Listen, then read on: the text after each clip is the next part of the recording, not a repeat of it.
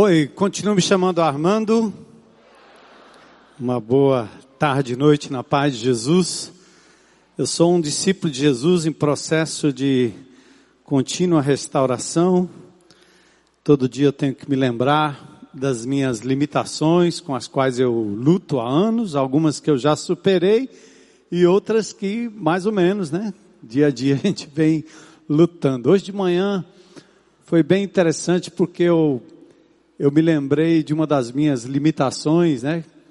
Desde pequenininho, aquele indivíduo com sangue sergipano, baiano e da ascendência ou descendência de lampião, sempre pronto a ser vingativo, né? Você me bateu, depois eu te pego, né? Você me deu uma, eu vou te pegar. Eu não falo não, mas eu vou pegar. Era assim quando era pequeno, né? Tanto que nas brigas do baianinho lá da zona norte de São Paulo com os paulistas, os paulistinhos, né, os menininhos paulistas, eles falam: "Vou te pegar, vou te pegar, vou te pegar, vem, vem, vem, vou te pegar". E já eu com a minha índole é, sergipana e baiana, eu não dizia nada, eu só chegava bem pertinho, pertinho, pertinho, pertinho e buf. Olha aí.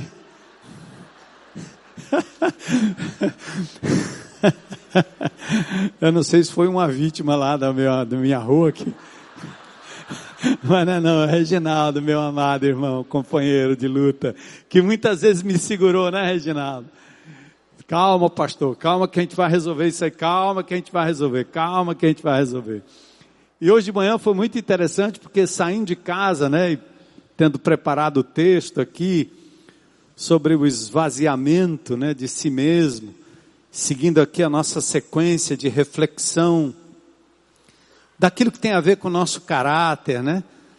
Daquilo que tem a ver com a nossa espiritualidade encarnada, real, daquilo que tem a ver com o nosso reabastecimento, né? Enfim, o, o tema de hoje era vidas cheias de vazio. Aliás, é o tema.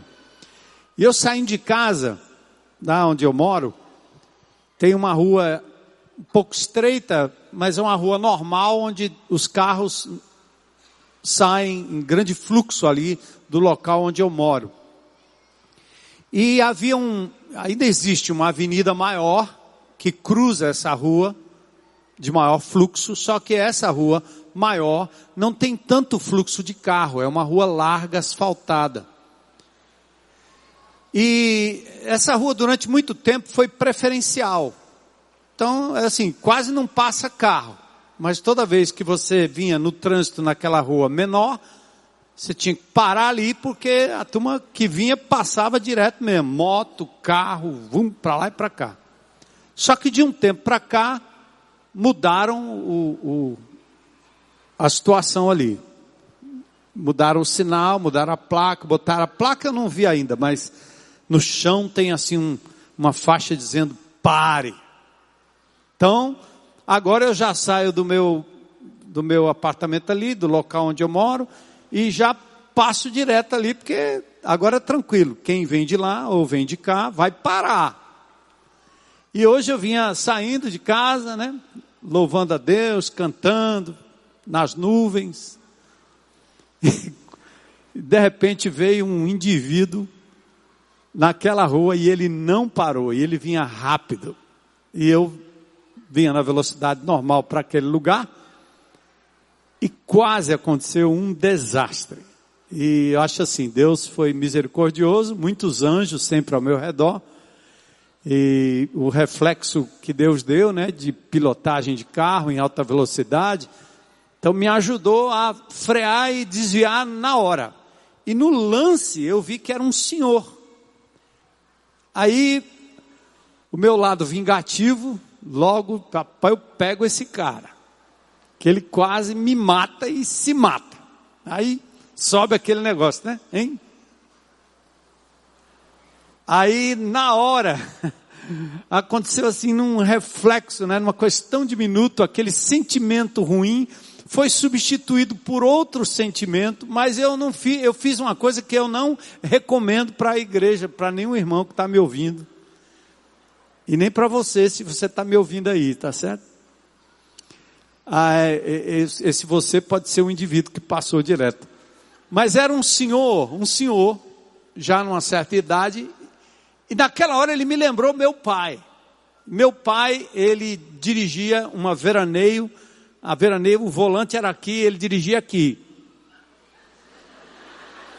Barbeiro mesmo, meu pai é bem barbeiro. Eu era menino já, pequenininho, andava do lado dele, às vezes eu pegava no volante, pai, vai bater, pai. Deixa de besteira, moleque. O pai não admitia que aquele menino de 12, 13 anos ia saber mais do que ele, né? Enfim, aí eu me lembrei do meu pai. E quando eu passei assim, que eu olhei aquele senhor, disse, meu Deus, esse homem vai, esse homem vai morrer uma hora aqui. Aí o que, que eu fiz? Fui atrás dele. Não recomendo para nenhum mortal fazer isso. Você pode levar um tiro na esquina. Mas não era, meu coração não estava cheio de vingança. Eu não queria me vingar, agora eu queria ajudar meu pai. Aí eu dobrou a esquina, eu dobrei, ele acelerou, porque eu acho que ele ficou apavorado. E aí foi um risco. Eu disse, rapaz, ele vai correr besteira, não vai dar certo. Aí eu acompanhei ele, quando cheguei na esquina, eu parei do lado dele e disse, oh abençoado. O senhor, graças a Deus, o senhor está vivo. Meu senhor, aquela rua ali, agora é preferencial para quem cruza. O senhor teria que ter parado. Ele olhou para mim com os olhos. É mesmo? Disse, é. O senhor vai morrer, meu senhor. Então, eu vim aqui, pode, pode ficar certo, eu não vim aqui lhe dar bronca nem nada. Eu lhe segui porque eu fiquei preocupado que o senhor talvez não tenha percebido que mudou ali o negócio. E o senhor vai morrer, uma hora o senhor vai morrer, eu não quero isso não. E aliás, antes que aconteça qualquer coisa, Jesus te abençoe e tal, e pronto. Eu segui em frente. Mas foi muito interessante naquela hora perceber, eu mesmo, né? Me vendo e me percebendo naquela situação em que um sentimento ruim poderia ter tomado conta daquela atitude, como eu já fui tentado várias vezes, minha mulher até me segura, diz, bem, vai não, bem, bem, né? E eu falo, tá bom, oh Senhor, tá bom, Senhor, tá bom, Senhor, tá bom. Mas dessa vez foi muito interessante perceber isso, né? Acho que no primeiro momento eu disse, é um louco. E depois que eu vi, aquele senhor me deu no coração um desejo de ir atrás dele para dizer para ele, porque eu tinha certeza absoluta que ele não percebeu, por isso ele passou naquela velocidade. Então, vidas cheias de vazio, tudo a ver.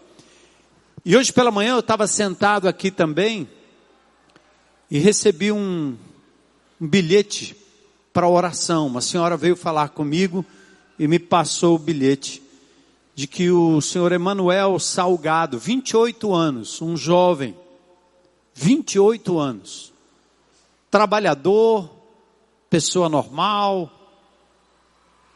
estudiosa, trabalhadora, mas passando por um momento de profunda depressão, ela comunicou que ele tentou suicídio e quase logrou êxito.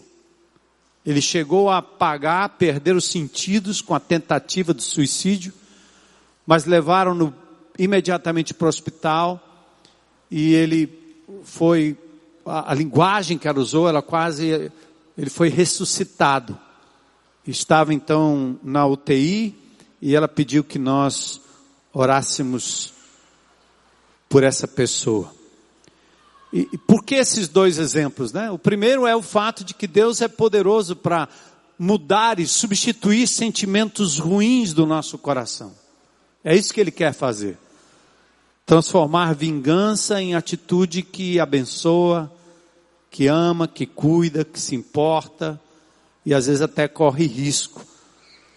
Mas a outra lição é que assim como o Emanuel Salgado, esse jovem de 28 anos atentando contra a sua própria vida, isso não é um fato raro. Está acontecendo cada vez mais. E isso me fez lembrar de uma, uma banda antiga, mas que ainda povo ouve, juventude, alguns saudosistas, uma banda americana que é de Los Angeles, chamada Metallica. E essa banda faz milhares de pessoas cantar uma música que diz Life it seems to fade away. Ou seja, a vida parece que vai se esvaindo. A, a banda canta uma música que em toda a sua letra demonstra jovem ou jovens, adultos cantando. Momento em que a vida parece que vai escapar das suas mãos. E lá no meio da música, tem uma frase que me pegou. A frase diz assim: o vazio está me preenchendo. O vazio está me preenchendo. Quase dizendo assim: o vazio está tomando conta de mim. E de que tipo de vazio nós estamos falando? Estamos falando de um vazio emocional, de um vazio da alma. E aliás, por falar em vazio, é importante pensar no fato, né? Vazio que preenche um espaço, como assim? Um espaço só pode ser preenchido, um espaço vazio só pode ser preenchido por algo que seja material, algo que assuma o lugar. Aliás, essa era uma teoria da física, de que você tem um espaço vazio que, obviamente, sendo vazio, pode ser ocupado por outro corpo. Antigamente pensava-se, por exemplo, se você tinha ar num determinado lugar, você poderia fazer uma sucção, tirar o ar e ficaria dentro do recipiente um vácuo. Aí você diz, não tem nada aqui, nem ar. Porque mesmo esse copo vazio, ele não está vazio, ele está cheio de ar. E ar faz diferença. Porque se você tiver sem ar, esse pouquinho de ar que tem aqui dentro seria suficiente para lhe dar sobrevida. Então não, não podemos nem dizer que aqui não tem nada. É como alguém para no posto e diz, enche o tanque, mas o tanque está cheio. Só que não de combustível, ele está cheio de ar. Mas é interessante que a partir dos anos 40, a física foi assumindo novos, novos contornos e novas descobertas, e a física quântica também começou a lidar com, a, com a, a questão do espaço não só como matéria. Por exemplo, você pega uma matéria sólida e põe num canto onde não tem nada. Tua casa está vazia, você põe um sofá ali e está resolvido o problema. A casa não está mais vazia. A cama, o sofá, a mesa, e você vai enchendo de coisas a sua casa e aquele espaço. A física quântica, ela já cuida de uma outra relação. Ao invés da matéria, fala-se em ondas, em movimento. Então a física quântica prova que, na verdade, não existe espaço vazio.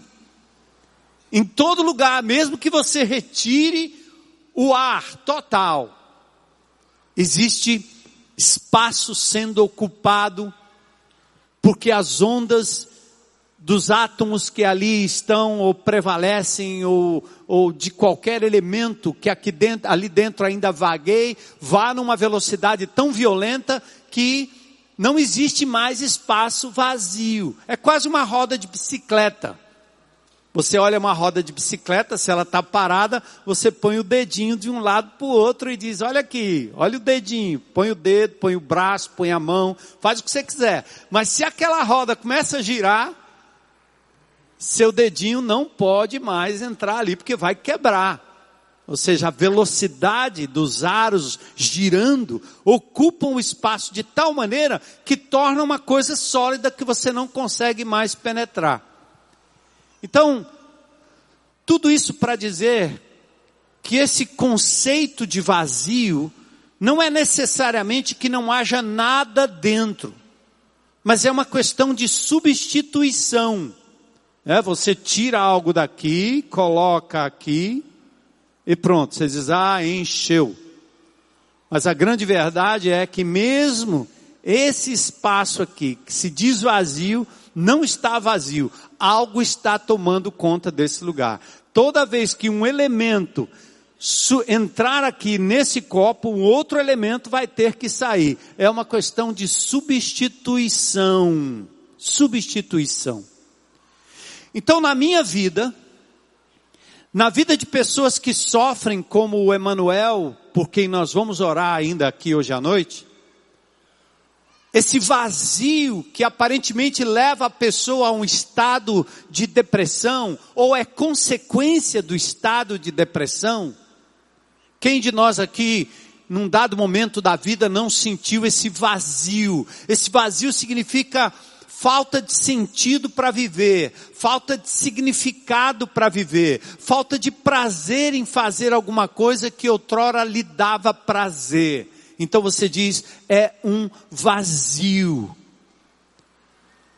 Deus mesmo faz essa denúncia do vazio na vida de um ser humano. Em Jeremias 2, 11 e 13, ele diz assim: O meu povo me trocou, o meu povo trocou a mim o seu Deus glorioso por deuses que não podem ajudá-los. Ou seja, eles tiraram de dentro deles mesmos a minha pessoa e colocaram outros deuses que não têm poder para preencher, para ajudar, para satisfazer. Nesse mesmo texto, Deus usa o profeta Jeremias para dizer: O meu povo cometeu dois pecados. O primeiro, eles me abandonaram. Abandonaram a mim, fonte de água fresca, de água viva. E cavaram cisternas, cisternas rachadas que deixam vazar a água da chuva. É Deus está de novo falando dessa coisa do ser preenchido ou ser preenchido numa vasilha furada. Você toma uma, toma outra, fuma um, fuma outro, transa com um, transa com outro, ganha um, ganha outro, compra um, compra outro, e parece que tudo aquilo cai numa vasilha rachada, furada, que depois você retorna é como uma cisterna rota, pode dar água, mas ela não segura a água. E aí se transforma num vazio. Não preenche, não enche, não satisfaz. E aí vem o desespero da própria vida. Alguém disse mente vazia, coração vazio. Na verdade, nós caímos no vazio chamado vazio emocional. Hoje é matéria na terapia. A psicologia admite isso. Pessoas estão tendo que lidar com esse sentimento de vazio. E de novo, todos nós, num determinado momento da vida, podemos dizer que sentimos exatamente esse, tivemos exatamente esse mesmo sentimento. Ou sentimos isso. Uma sensação de vazio você está no meio da multidão, mas parece que tudo perde o sentido. Você volta a uma reunião onde antigamente era tão interessante, agora deixa de ser.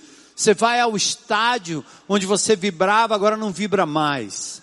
Você se encontra com aquela pessoa amada e parece que perdeu o sentido daquilo que você tinha lá no início de todas as coisas. Um senso de vazio. A psicologia explica isso. Segundo os terapeutas, todos podem ter em algum momento da vida esse sentimento de vazio, traduzindo assim por falta de propósito, falta de significado na vida. É quando o ser já não vale mais nada. Ah, você é filho de fulano, você é homem, você é mulher, você é, é é, é magro, é gordo, é pequeno, é grande.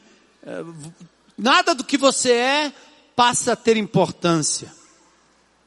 É quando fazer as coisas também passa a perder a importância. Você faz, faz, faz, faz, faz, mas chega um momento que você diz, cara, isso, isso não está mais me satisfazendo. Ou quando você possui, tem, adquire, compra. Eu já tive a oportunidade nesses 35 anos de ministério de socorrer um homem em duas diferentes situações. A primeira foi quando ele tinha muito dinheiro. E ao me conhecer e a gente caminhou junto por um tempo, ele percebeu que a minha amizade com ele não tinha a ver com o dinheiro que ele tinha. Aliás, eu tenho alguns amigos que são ricos. Eu acho muito engraçado quando eu quero presentear um desses amigos, eles acham estranho. Porque o rico só entende que ele pode presentear, que ele pode pagar, que ele é que vai beneficiar o outro. Porque todo mundo que está ao redor dele é para sugar daquilo que ele tem. O interesse é sempre o que eu posso ganhar em me aproximando desse cara. Hein? Você queria conhecer alguém muito rico? Ser seu amigo?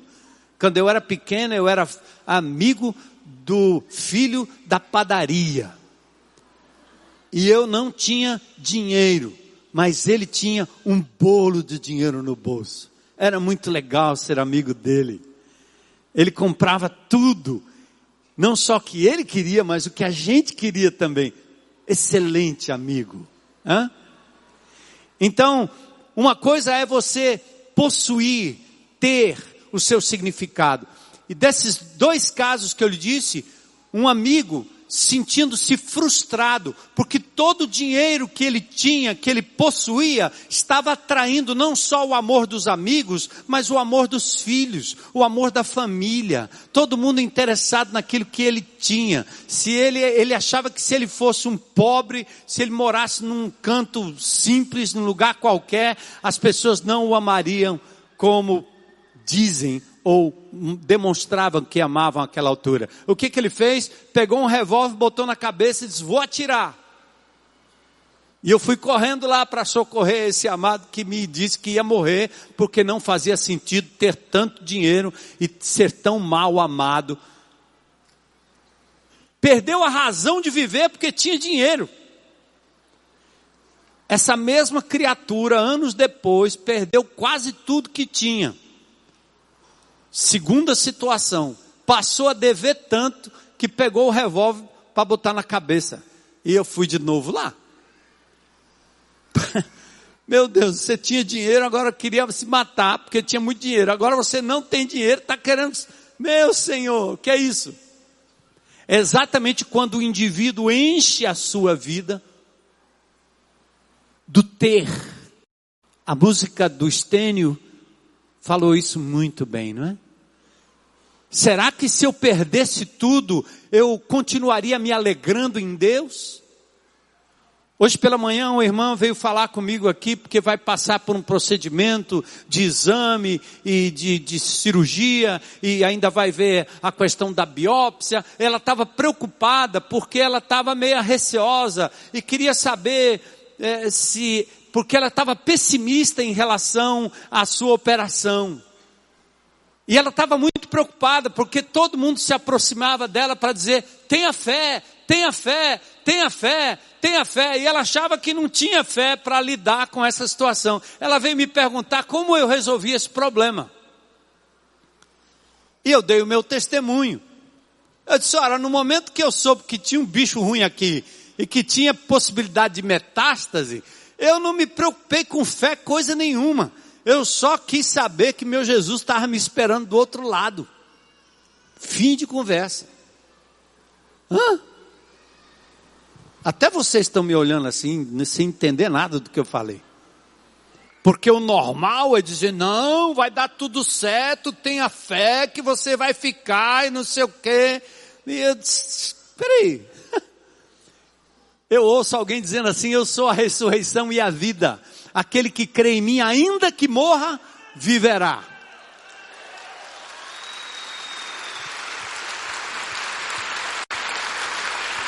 É, eu vejo gente que aplaude assim, bem. Outros que hum, nem tanto, né? Nem tanto, né? Sabe essa coisa de você ter ter que acreditar que as coisas só vão ter que dar certo ou Deus não está com você? Então você substitui o andar com Deus pelo possuir, pelo ter, pelo obter, pelo poder de decretar, por achar que nunca vai ficar doente, que nunca vai ter desastre na sua vida. E se eu perdesse tudo? Abacuque disse isso. E para nós, irmãos, em Cristo Jesus, é realismo, é viver a realidade da vida cristã. Então, quero convidar você a abrir comigo em Filipenses capítulo 3. Vamos mudar de posição, ficar de pé um pouquinho. Vamos lá? Filipenses 3.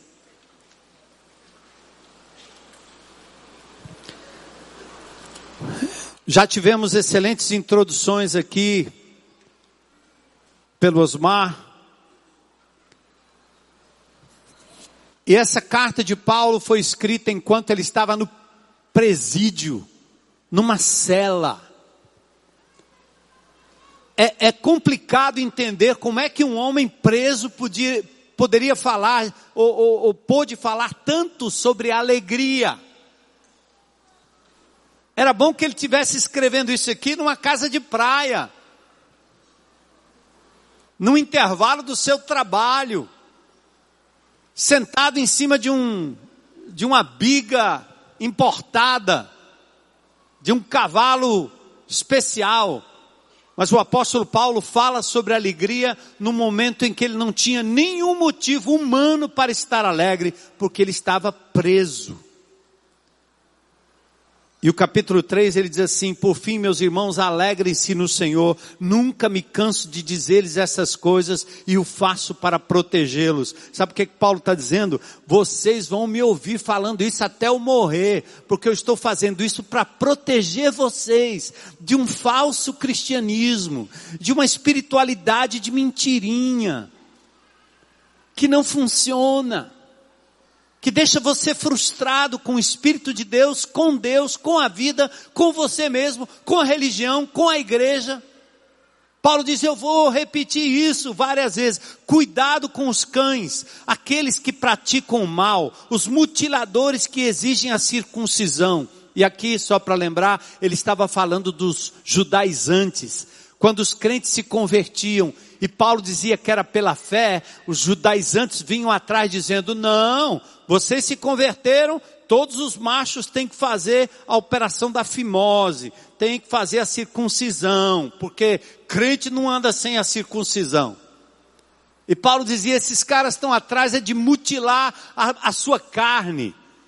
E ele então diz: cuidado, porque são cães e são mutiladores, pois nós que adoramos por meio do Espírito de Deus, somos os verdadeiros circuncidados. No outro epístola ele fala da circuncisão do coração. Algo que Deus operou lá dentro, como Osmar falou muito bem aqui. Não é o valor, é aquilo que está dentro do seu coração, é a atitude do seu coração em relação às finanças. Aí ele diz, Alegremos-nos no que Cristo Jesus fez por nós. Não colocamos nenhuma confiança nos esforços humanos, ainda que se outros pensam ter motivos para confiar nos próprios esforços, eu teria ainda mais. Aí ele lista uma série de coisas que ele era. Fui circuncidado com oito dias de vida Sou israelita de nascimento, da tribo de Benjamim, um verdadeiro hebreu, era membro dos fariseus, extremamente obediente à lei judaica. Era tão zeloso que perseguia a igreja e quanto à justiça, cumpria a lei com todo rigor. Era cumpridor dos mandamentos. Pensava que essas coisas eram valiosas, mas agora as consideram insignificantes por causa de Cristo. Sim, todas as outras coisas são insignificantes comparadas ao ganho inestimável de conhecer a Cristo Jesus, meu Senhor. Por causa dele deixei de lado todas as coisas e as considero menos que lixo, a fim de poder ganhar a Cristo e nele ser encontrado, não conto mais com minha própria justiça que vem da obediência à lei, mas sim com a justiça que vem pela fé em Cristo, pois é com base na fé que Deus nos declara justos. Quero conhecer a Cristo e experimentar o grande poder que o ressuscitou. Quero sofrer com Ele, participando de Sua morte, para de alguma forma alcançar a ressurreição dos mortos. Senhor, continua falando ao nosso coração Visita o Emanuel, Senhor, no leito. daquele hospital e dá a ele a oportunidade de conhecer aquele que é capaz de dar sentido e significado à sua vida. Preenche a vida dele com tua presença, Senhor. E nós pedimos que hoje à noite também, cada um de nós aqui, de uma forma ou de outra, Senhor, possa se livrar daquilo que não nos completa, daquilo que não nos traz verdadeira alegria, e que a gente dê a dimensão correta para essas coisas. São secundárias, porque só o Senhor é que nos satisfaz, só o Senhor é que é vida. Só o Senhor nos dá esperança, só o Senhor pode nos dar a verdadeira e perene alegria, mesmo no meio da luta, da tribulação, da doença e da dor. Só o Senhor é Deus. Enche-nos com teu espírito, faz a tua igreja amadurecer, Senhor, no conhecimento de Jesus para poder superar esse século mal e esperar a volta de Cristo, onde todas as promessas serão cumpridas na eternidade para a honra e glória do seu nome. É em nome de Jesus que nós oramos. Amém. Podem sentar.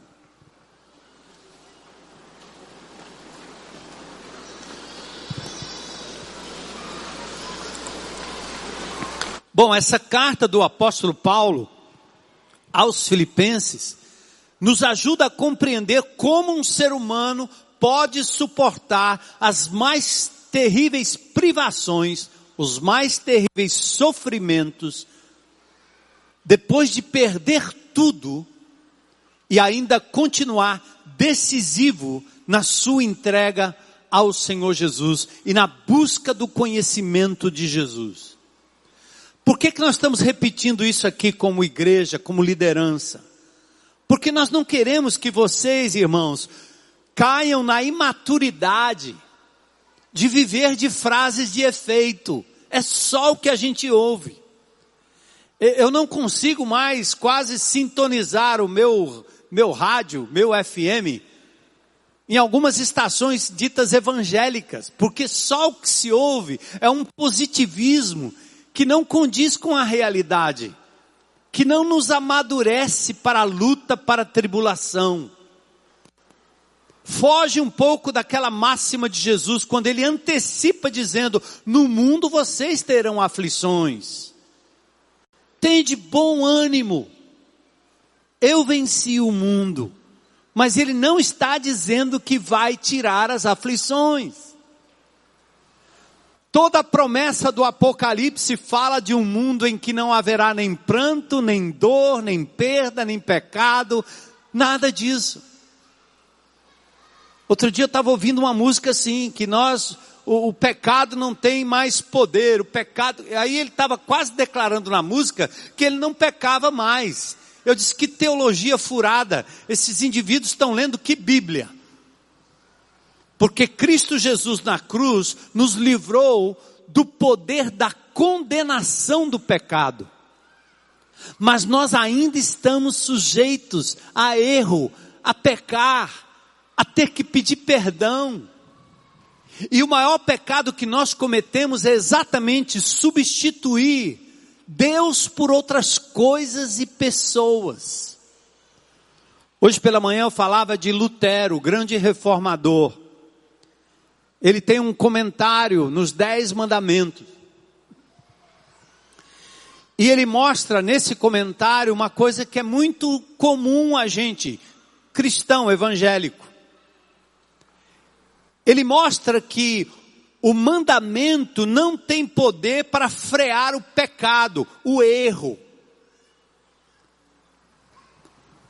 O mandamento não tem poder para evitar que você erre, não tem.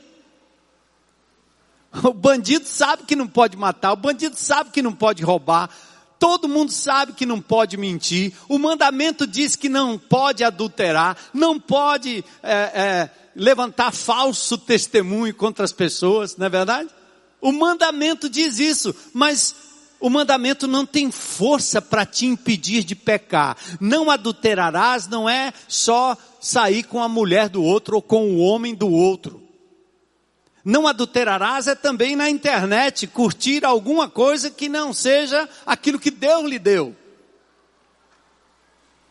Se não a abstinência sexual, o amor da sua vida com quem você é casado legitimamente. O, a, o mandamento não tem forças. O mandamento diz não mentirá, não é para mentir, mas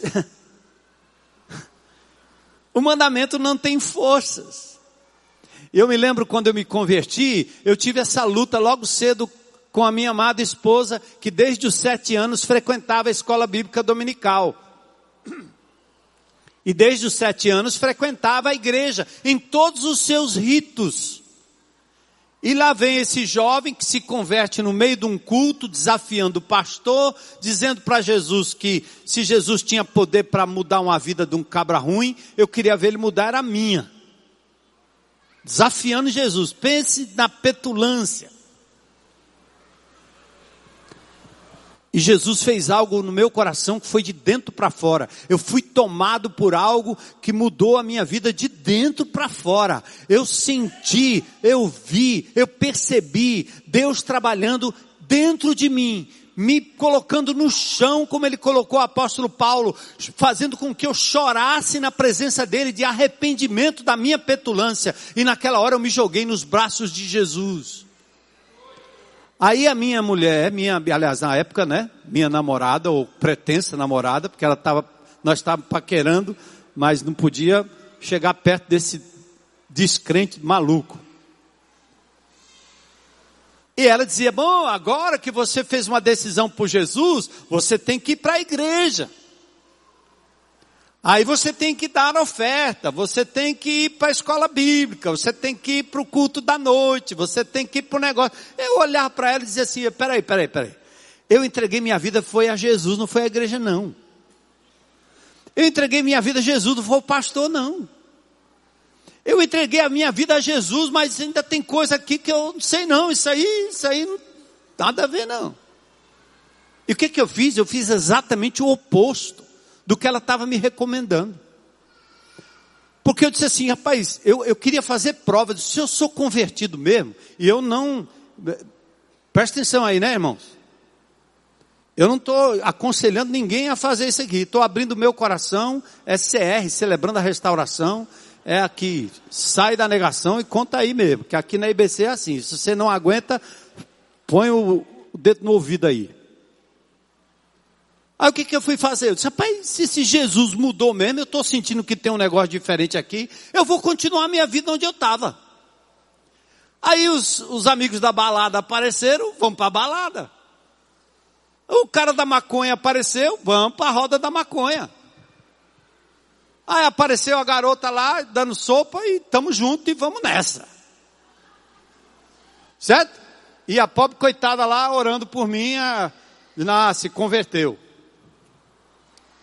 Só que todo lugar, em todo lugar que eu ia, todo, todos esses lugares que eu voltei a frequentar, quando eu chegava lá, o baseado não cabia mais na minha boca. Porque dentro de mim algo dizia: você não pertence mais a esse lugar. Simples assim, hã? Eu já contei isso para vocês, vou repetir duzentas vezes, os mais novos nunca ouviram isso, que eu era sambista, tocador de cavaquinho, pagode, pagodeiro. Meu samba ganhou um festival que tinha até o Benito de Paula, que era tal do, do, do, do, do jurado. Lá vou eu para o programa do Raul Gil. Sete meses ou um ano depois da minha conversão. E ela disse, você não vai, porque agora você é crente. Eu disse, o que, que tem a ver isso aí? Você não vai, não vai, não vai, não vai. Eu vou orar e tal. Ficou triste. Eu disse, é, falar com a sua tristeza que eu vou seguir meu caminho aqui. Já tinha deixado baseado, já não queria mais nada com outras, certo? Já deixei de tomar, tinha deixado um bocado de coisa, mas eu ainda ia com meu cavaquinho pro programa do Raul Gil, vou perder essa aí? Aí quando eu chego no camarim, o que é que tem lá? Um bocado de Raul misturado com meus amigos, tudo lá. Eu disse, você é louco? Deus disse, não tem mais lugar no seu coração para esse tipo de coisa. E eu me afastei. Ô bispão, chega aí, bispo. Chega. Eu disse, não, não, não, cara, não, não. Eu vou ficar aqui fora. Vou nada aí, não vou não. Eu vou me trocar lá no outro banheiro. Eu disse, cara, o que está acontecendo com você? O que está acontecendo comigo é que eu entreguei minha vida a Jesus e esse negócio não cabe mais na minha vida, cara. Não tinha pastor, não tinha irmão, não tinha pai, não tinha professor, não tinha ninguém, não tinha sacerdote, não tinha ninguém do meu lado. Jesus estava comigo. Já não cabia mais.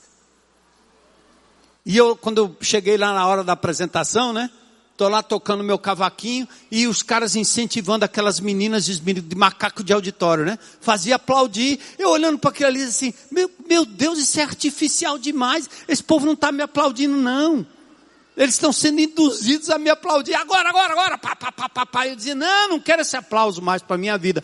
Aí quando eu saí, eu disse, é a última vez que eu entro nesse lugar aqui. É a última vez que eu me apresento. E eu disse para ele, daqui em diante está aqui meu cavaco. Eu só toco para Jesus. Tchau. Sabe? Tá ouvindo a história? E a minha mulher, minha, minha namorada naquela época, né, que a gente já começou um namorico, ela estava em casa, as irmãs virando lá o daio da TV, viu o bispo lá cantando no Raul Gil. Não falei que ele era um bandido, esse não é crente coisa nenhuma, porque ele não está cumprindo os mandamentos, porque ele não está rezando na cartilha, mas eles julgam o que vem. Deus julga o que ninguém vê, é o que está dentro do coração. E a minha tese é essa. Se você continua se lambuzando com o mal, das duas uma, ou você não é crente em Cristo Jesus porque o Espírito não está em você, ou você está jogando fora o conteúdo precioso da palavra de Deus e deixando entrar essa loucura que vai te fazer mal e Deus vai te levar à disciplina. Entende o mandamento? Por isso que Paulo diz aqui, ó, eu sou tudo isso fui circuncidado, mas eu não confio no meu esforço humano. É Deus que faz isso em mim. É, foi Ele quem fez. Então essa ideia de que o que nós fazemos de verdade, nós entregamos a nossa vida a Jesus, naquele primeiro amor, levantamos a mão, vamos à frente, mas o nosso copo ainda está cheio de uma série de coisas que nós temos que ir tirando, e tirando, e substituindo. O velho cântico pelo novo cântico. O que roubava passa a trabalhar. O que devia passa a pagar suas contas e ter raiva de dívida. O que mentia passa a falar a verdade mesmo em prejuízo próprio. Porque agora é um conteúdo novo que entra nesse copo abençoado. É um novo conteúdo que o sangue de Jesus vai ocupando o espaço e o lugar. Paulo está preso. E aqui você pode pensar assim: ah, era muito fácil o apóstolo Paulo estar dentro da prisão e dizer que ele abriu mão de tudo para conhecer Jesus. Ora, ele tinha perdido tudo. Ele não tinha nenhum bem para se ver livre, percebe? Ele não levou o carro para lá, ele não levou a casa, não levou a aposentadoria. Ele não estava ligado a um trabalho, ele não, seu diploma ali não resolvia nada. Ele não pôde levar nem a mulher, nem a namorada, nem a filha, nem o pai, nem o gato, nem o cachorro, nem o pet. Nada podia estar com ele. Ah, é muito fácil, acaba preso naquele lugar lá, dizer que ele abre mão de tudo por Jesus. Mas você se esquece que foi exatamente a decisão de Paulo abrir mão de todas essas coisas que o levou para aquela situação. Muito parecido com aqueles pais da igreja que iam, eram levados ao, ao Coliseu Romano, ou então a, a fogueiras colocadas em praça pública, estacas, onde os crentes eram colocados naquelas estacas, mãos amarradas para trás ou para cima, lenha embaixo, e o indivíduo algoz com uma tocha, dizendo assim: nega Jesus. Nega. Diga que o imperador romano é o Senhor. E aqueles homens, né? Podiam olhar para aqueles algozes com a tocha na mão, dizendo: vocês queimam esse, esse, esse corpo aqui. Mas o fogo do inferno é, é, é muito mais ardente, e é para lá que vocês vão, por negarem a Jesus. Eu vou ser queimado, mas o meu corpo será ressuscitado. Jesus há de me receber na glória. Queima, queima. E aqueles cristãos morriam cantando, louvando, adorando, porque eles decidiram fazer do conteúdo principal da sua vida, do seu copo, a pessoa do Senhor Jesus Cristo, custando o que custasse. E não há felicidade maior do que essa. E voltando ao início do nosso texto, só para você lembrar, essa sensação de vazio, essa, essa depressividade que nós passamos, muitos sentem isso porque, obviamente, é, já estão afetados do ponto de vista físico, biológico, químico. Quero lembrar alguns anos atrás, quando o médico cefaliatra disse que eu estava depressivo, vivendo de forma ativa praticando esportes. E ele chegou ao ponto de me dizer que eu estava com depressão. Eu nunca achei que tivesse depressão. Eu, depressão? E aí ele me mostrou como a falta de prazer, até nas coisas que eu gostava de fazer como lazer, já não existia mais. Eu já não estava fazendo mais por prazer o que eu tanto gosto de fazer. Pilotar, jogar bola, fazer aventura, já não tinha mais prazer naquelas coisas. E aquilo estava me levando a um estado de depressão, um estado de vazio que era químico. E ele diz: tem um remedinho para você aí, até você voltar o seu senso. Então, o estado de depressão pode levar você a uma sensação de vazio. Não quer dizer que você está em pecado, quer dizer que você precisa de tratamento, busque ajuda. Quem sabe esse jovem começa aqui ou começou num estado de perda, de traição, de abuso, de decepção na vida. Só Deus sabe o que acontece na vida desses que estão atentando contra a sua própria vida. Mas às vezes essa situação, elas são tão recorrentes que acabam adoecendo e você precisa de ajuda. Ou pelo menos vem aqui no CR Estou ouvindo aqui que todas as segundas-feiras à noite os casais estão vindo aqui, homens e muitos homens estão vindo, abrindo a boca e colocando para fora, tirando aquele aquele vazio que estava preenchendo para substituir pela vida de Deus, pela confissão, pela saída da negação, por dar nomes aos pecados. Pastor Zé Edson está aqui comandando um time espetacular juntamente com Bezerra e outros aqui, no CR Team, CR Criança e agora CR Casais, você tem que procurar ajuda, amado. Porque esse vazio mata. Esse vazio mata. Mas eu quero lembrar que você pode estar achando uma pessoa equilibrada, mas cuide e examina hoje à noite o teu coração. Para saber o que é que está assumindo o lugar de Deus. O apóstolo Paulo, primeiro, ele se esvazia do medo e do orgulho nos primeiros versículos. Ele diz no versos 1 a 3, alegrem-se no Senhor. Nunca me canso de dizer essas coisas. Cuidado com aqueles que praticam o mal, mutiladores que exigem circuncisão, pois nós adoramos a Deus por meio do Espírito. Somos nós os verdadeiros adoradores. Nos alegramos, alegramos naquilo que Jesus fez por nós. Não é o que eu faço para Deus, eu tenho que me firmar naquilo que Deus faz por mim. Deus não está tão preocupado em que você seja Marta, mas que você seja como Maria, que se assente aos pés dele e o curta como Deus, como pessoa. Seu relacionamento com Deus não deve ser um estudo bíblico, a obtenção de informação. Por isso o apóstolo Paulo se esvaziou do medo e do orgulho. Por que o medo e o orgulho? Porque o mandamento, a frequência, as obrigações religiosas, elas te induzem ao medo. A mulher estava me perguntando hoje de manhã porque ela estava com medo de ser uma pessoa sem fé. Porque os crentes estavam olhando para ela dizendo, você vai operar? É, mas você precisa ter fé, você precisa ter fé, precisa ter fé, ter fé, ter fé, fé no quê?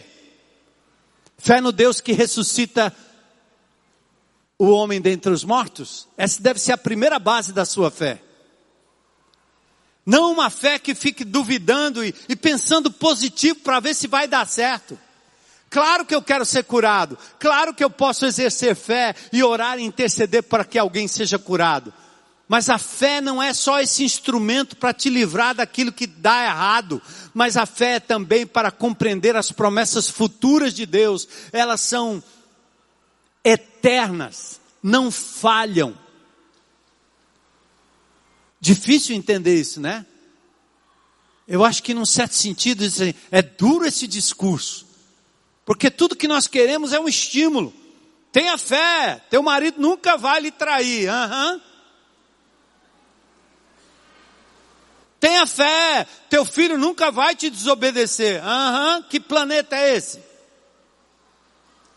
Tenha fé, você nunca vai ter prejuízo na vida. Tenha fé, teu carro nunca vai quebrar. Bota uma Bíblia lá na frente no porta-luva, bota outra do lado de cá, bota um atrás no porta-mala. Você nunca vai ser abarroado por ninguém. Tenha fé, ninguém vai arriscar teu carro. Isso é uma brincadeira com um princípio tão caro da palavra de Deus. Abacuque teve fé. A fé dele chegou ao ponto de dizer, ainda que a figueira não floresça, que não haja fruto na vide, ainda que me arranque tudo, ainda que me leve tudo, eu vou me alegrar no Deus da minha salvação.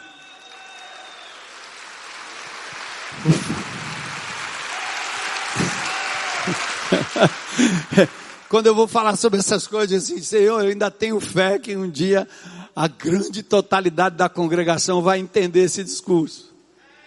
Porque existem lugares onde você vai ouvir uma coisa mais fácil. Decreta.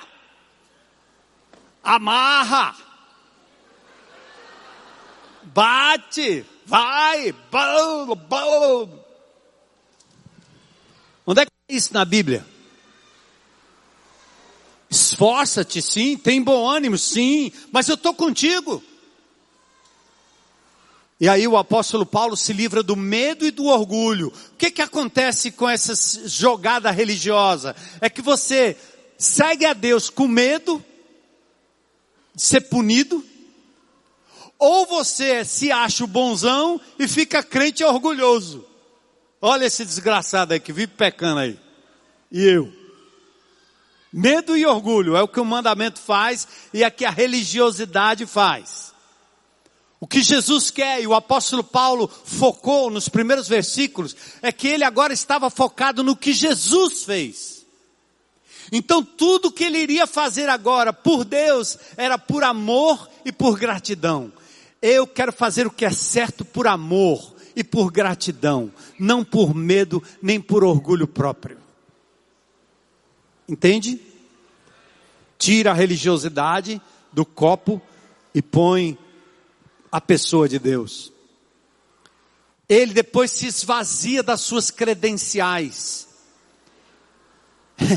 Ele diz: ah, muitos que acham que são, é, eles confiam nos seus próprios esforços. E eu acho que eu teria até como me gabar das coisas que eu sou e das coisas que eu fiz. Paulo era um intelectual, doutor em judaísmo, conhecedor da filosofia grega, ele era cidadão romano, feroz perseguidor dos crentes, ele trazia no corpo a marca do pacto abraâmico, tinha a circuncisão em si mesmo, legítimo cidadão de Israel, benjamita, hebreu dos hebreus, ele tinha título demais.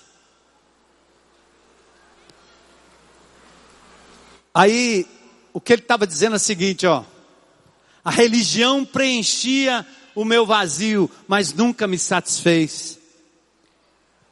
Paulo nem era um ateu, mas o seu intelecto conduziu ele a um conhecimento de leis, regras, encíclicas, dogmas, ritos associados ao poder político e religioso. Assim como eu vejo alguns irmãos em Cristo crentes antigos, baluartes da igreja, conhecedor de toda a rotina eclesiástica, mas incapazes de chorar diante de Deus com a palavra de Deus aberta na sua frente, incapazes de se derramar diante do Senhor, incapazes de vibrar com a, o que Deus faz na natureza, na vida das pessoas, incapazes de falar do amor de Deus para outras pessoas.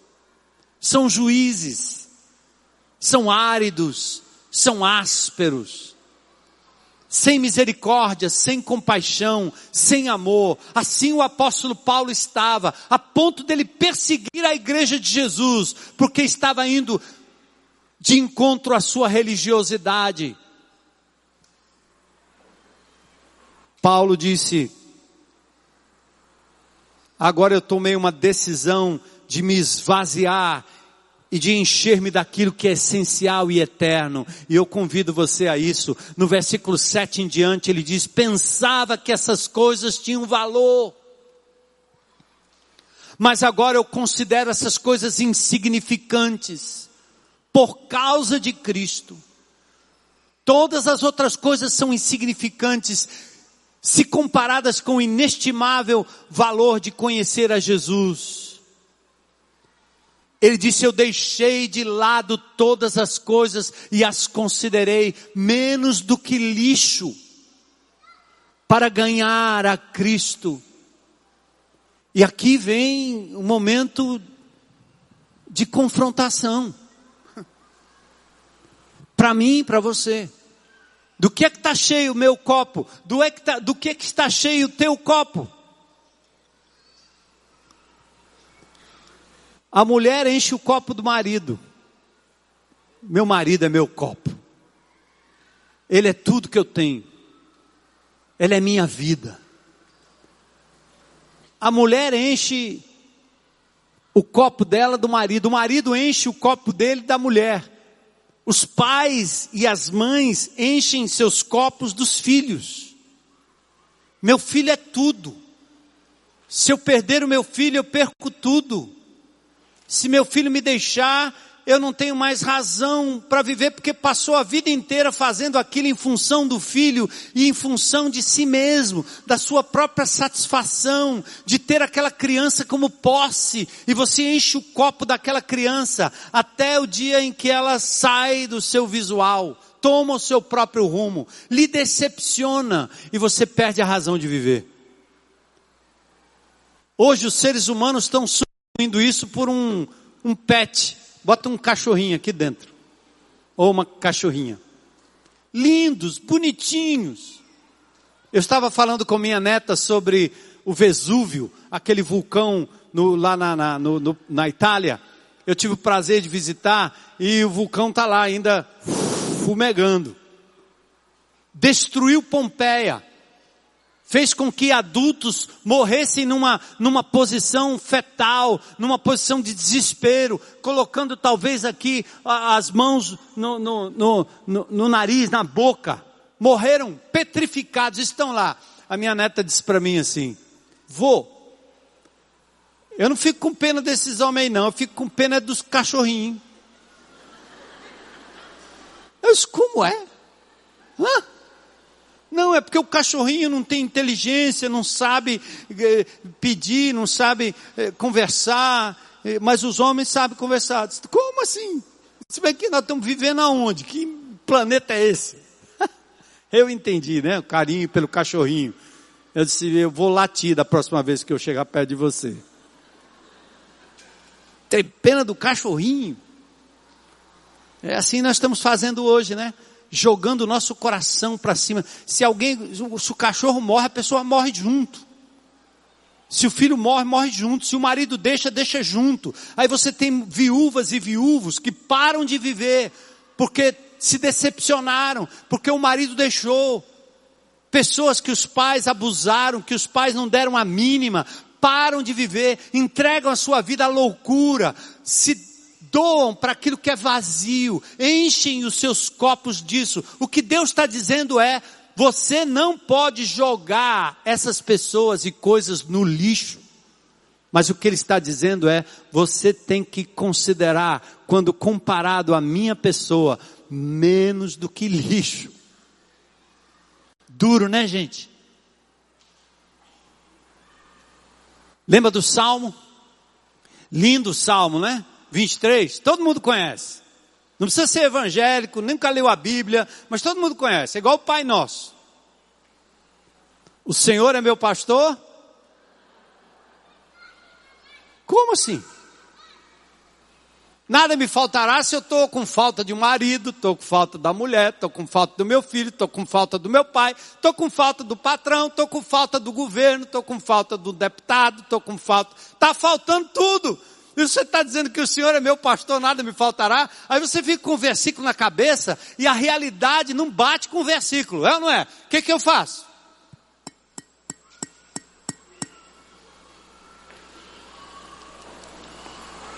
Sabe por que, que o salmista diz isso?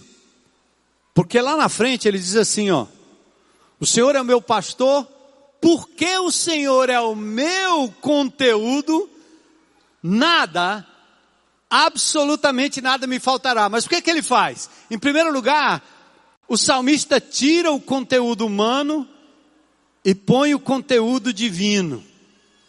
Certo? Aí depois o salmista enche-se do conteúdo divino. Aí quando está bem cheio, o, o salmista diz assim: agora sim, a mulher, o filho, o carro, a casa, a profissão, o time, o, o, pronto. É o meu cálice que trans, transborda. Aí ele nunca vai me faltar aquilo que é essencial para a minha vida. Nunca vai faltar aquilo que é essencial para a minha alegria. A minha alegria não depende de você. Eu fui um casamento sábado. E a menina fez a declaração para ele, disse, ah, eu, eu, eu, eu, amo você porque eu sei que você ama mais Jesus do que a mim. Eu disse, começou bem. Eu repito isso para minha mulher todo tempo. Eu amo mais o Senhor Jesus do que você. Você não é minha vida, você não é minha alegria, você não é minha razão de viver. Então, se você vai começar um namoro, menina, faz, presta atenção aí. Se achar um gatão aí para namorar, diga logo para ele. Ou você, rapaz, diga para ela também, tá certo? Então, viu aí uma dólar aí, ó, no ponto. Então, quando você, hein, estudar, trabalhar, arrumar aí o, os panos, arruma uma garota, aí olha para ela assim, meu amor, você não é a minha razão de viver. Você não é minha vida. Você não é a fonte da minha alegria.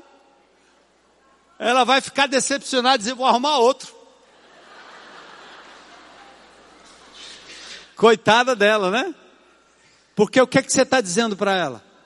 Eu já estou e sou feliz em Jesus. Eu não vou me casar com você para ser feliz. Eu já sou feliz com Jesus. Ele é que me preenche. É Ele que dá sentido à minha vida. E aí, irmãos, presta atenção. Sabe aquele texto de 1 Coríntios 10, quando Paulo diz tudo para a glória de Deus? Faça tudo para a glória de Deus. É assim. Crie o seu filho para a glória de Deus, não para você.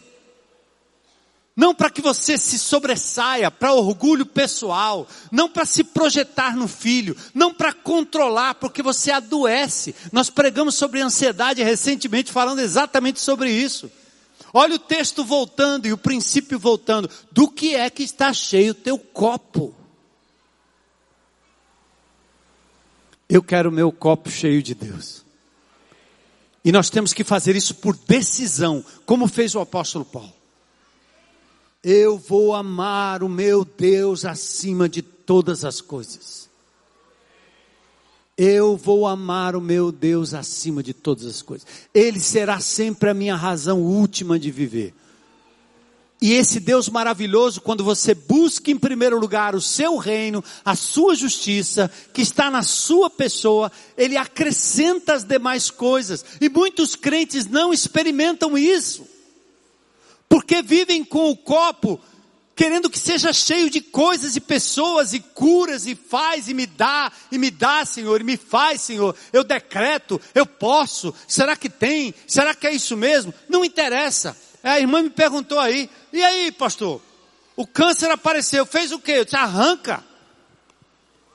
Mas e aí, vai ficar bom, não vai ficar? Eu quero lá saber. Eu não disse para minha mulher, mas eu estou indo me encontrar com Jesus. Ele me devolveu, então eu estou no lucro.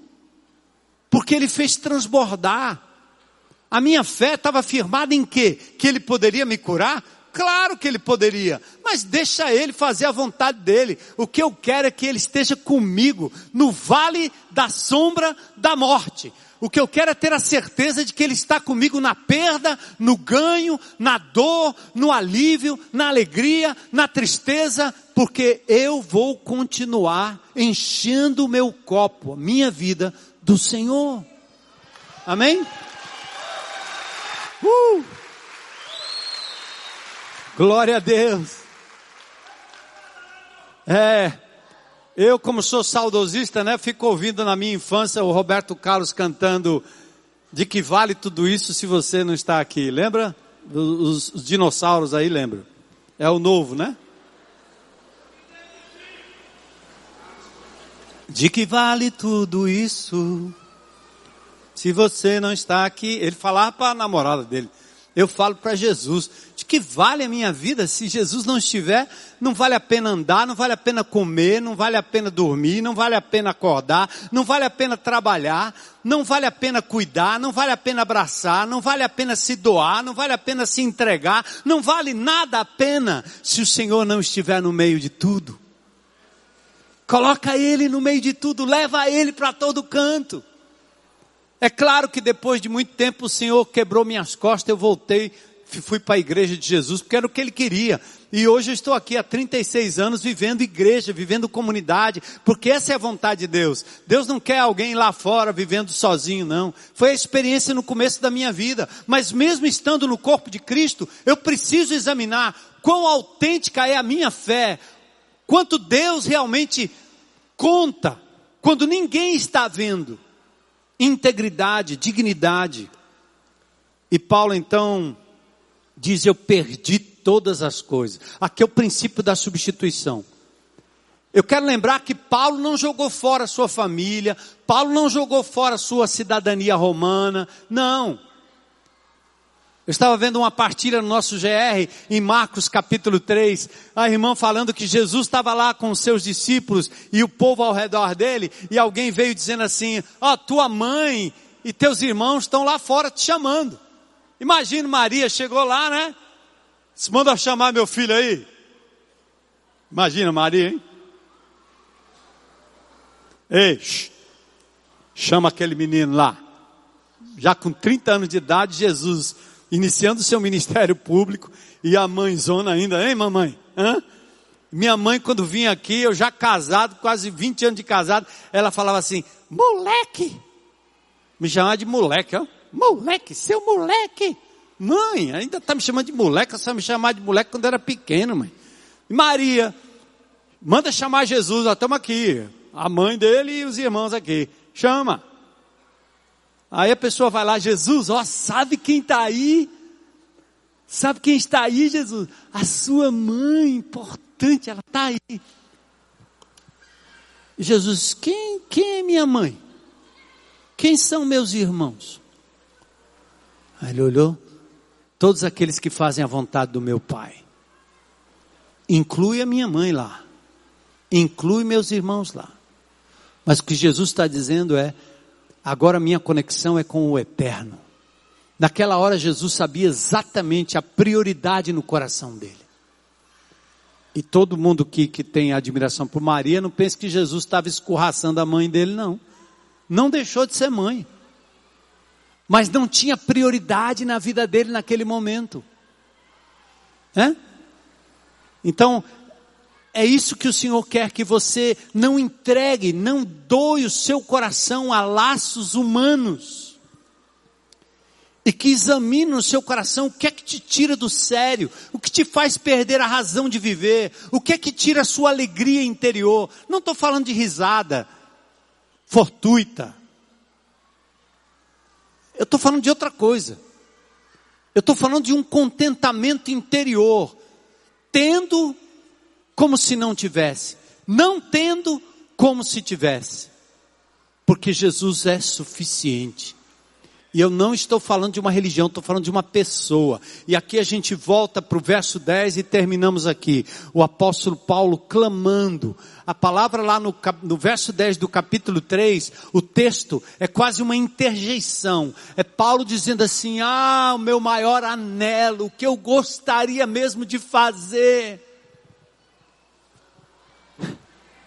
Era ir para Disney, é visitar os Estados Unidos, ir para a Europa o que eu gostaria mesmo era ter um diploma, ter um bom emprego. O apóstolo Paulo diz: ó, tudo isso aí eu considerei como menos do que lixo, porque o que eu mais quero na minha vida é conhecer o Senhor Jesus Cristo, conhecer o poder da Sua ressurreição em mim,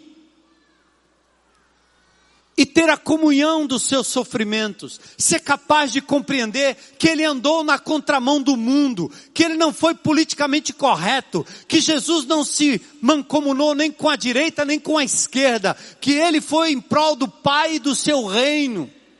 Paulo diz: Eu quero aprender a viver como Jesus e padecer, mesmo que eu tenha que sofrer por isso. Dizer a verdade, viver a verdade preservar minha sexualidade, me manter puro diante de Deus, abrir mão de coisa que o mundo inteiro faz, mas eu não farei, porque Jesus é minha prioridade. Paulo diz: Eu quero conhecê-lo, e só tem um jeito de você fazer isso: abrir a palavra de Deus diariamente e demonstrar o quanto você pode ver nesse livro o Deus maravilhoso que te ama, com o qual você tem que se relacionar. Eu não estou falando de uma estátua, eu não estou falando do Cristo Redentor que você visita lá no Rio de Janeiro, eu não estou falando de um Cristo morto, eu estou falando de um Deus vivo que mudou a minha vida, mudou de dentro para fora, que constituiu a sua igreja, que continua transformando vidas de forma poderosa. O mesmo Deus que um dia esteve aqui há dois mil anos atrás, que ressuscitou e venceu a morte. O mesmo Deus que está à direita do Pai em majestade. O mesmo Deus que um dia voltará para buscar a sua igreja. Que prometeu novos céus e nova terra. Entre governo, sai governo. Eu não vou colocar minha esperança nem na esquerda nem na direita. Minha esperança está no Senhor Jesus, no seu reino de justiça. Que se não for implementado aqui agora, agora o será na eternidade. Ah, esse é o meu clamor, essa é a minha esperança. Aleluia. Então pausa aí um minuto para a gente terminar com a reflexão. O que é que Deus lhe disse hoje à noite? E o que você vai fazer a respeito? Examine o teu copo. O que é que tem dentro? Do que é que está cheio? Quais são os seus grandes anseios e anelos? Eu quero dizer para você até o seguinte: Deus é maravilhosamente divino, mas Ele entende o humano porque Ele nos criou. E Ele, ele até, Ele até admite que você goste de coisas e queira coisas e almeje coisas, tá certo? Aí ele diz lá no Salmo assim, ó. Tem o teu prazer no Senhor e Ele vai conceder o que o teu coração deseja. O que, que Ele está dizendo? Se você conseguir preencher a sua vida com Ele, diariamente, Ele vai, Ele é capaz de fazer coisas que no seu coração são legítimas. Porque à medida que você lê a palavra e conhece Deus, você não vai pedir algo absurdo. É como um menino. Eu sabia o que meu pai seria capaz de me dar. Eu não ia pedir para o meu pai uma ponto .50 ou um fuzil ou uma. Eu não ia pedir isso para meu pai, não ia me dar. Doideira. Mas tinha coisas que eu podia pedir para meu pai. Pai, eu quero uma bicicleta. Ele não pôde comprar naquela data, mas ele disse: um dia você vai ganhar sua bicicleta. E não demorou muito, eu ganhei uma Caloi. Pai, eu quero uma guitarra. E não demorou muito, meu pai não pôde comprar, mas depois ele me deu. Porque o desejo do meu coração foi contemplado pelo Pai que me ama. Mas eu não amei meu pai porque ele podia me dar uma guitarra, uma bicicleta. Eu amei porque ele era meu pai. Deus é assim também. Não ame a Deus por aquilo que ele pode lhe dar. Porque ele é tudo que nós precisamos para viver. Ele é Pai eterno que te ama. Então hoje à noite, pensa aí, o que está tomando o lugar de Deus? Pode ser um ídolo. Teu filho pode ser um ídolo. Abre mão, não brinca de Deus. Deus colocou na sua vida para você cuidar dele por um tempo, ou dela por um tempo, tá certo? Mas depois, volta para ele. Teu marido é teu ídolo. Tira daí. Você vai amar, vai respeitar, mas você não vai fazer dele a sua fonte de alegria, porque ele é, é, é ser humano, ele vai te decepcionar. É tua mulher? É teu pai? Quem é? É o governo? Quem? É o lazer? São os bens? É a tua educação? É o teu nome? É o teu currículo? É o teu trabalho? Seja fiel no trabalho, mas faça para o Senhor, porque Ele não vai te decepcionar. Então hoje à noite é um dia de decisão, eu creio, uma noite de decisão, para você dizer: Senhor, tira isso de mim, eu não quero mais, eu rejeito isso. Eu quero substituir tudo que ocupa a prioridade do meu coração pelo Senhor e me submeter ao Senhor, para que todas as coisas que estão em minhas mãos sejam usadas, trabalhadas, cuidadas para a honra e glória do teu nome. Tudo pertence ao Senhor. E eu quero aproveitar também, se existe alguém aqui nessa congregação, talvez esteja na condição que eu estava, né, naquele dia, lá 40 e poucos anos atrás. Eu gostaria de dizer hoje, hoje é meu dia. Eu quero entregar minha vida a Jesus. Eu quero esvaziar o meu balde, meu copo e dizer, Senhor, enche a minha vida. Toma conta de todas as áreas da minha vida, Senhor. Minha mente, meu coração, tudo que eu tenho, tudo que eu sou. Eu quero dar oportunidade, você está na internet, pode fazer isso aí na sua casa, onde quer que você esteja nos vendo e ouvindo. Diga aí, hoje à noite eu entrego a minha vida a Jesus. Quero crer nele para minha salvação, minha alegria tem mais alguém aqui? Tem alguém, aliás, aqui dentro que gostaria de tomar esse gesto? Levanta sua mão aí bem alto. Você diz: Hoje é meu dia. Eu quero entregar minha vida a Jesus. Quero que Ele tome conta. Quero me esvaziar. Quero que Ele me preencha por inteiro, por completo. Tem alguém aqui? Coragem para dizer: Sou eu. Ou todos já são crentes em Cristo Jesus, né? Quem tem Jesus como Senhor e Salvador aí? Levanta sua mão. Vamos ficar em pé e vamos adorar ao Senhor?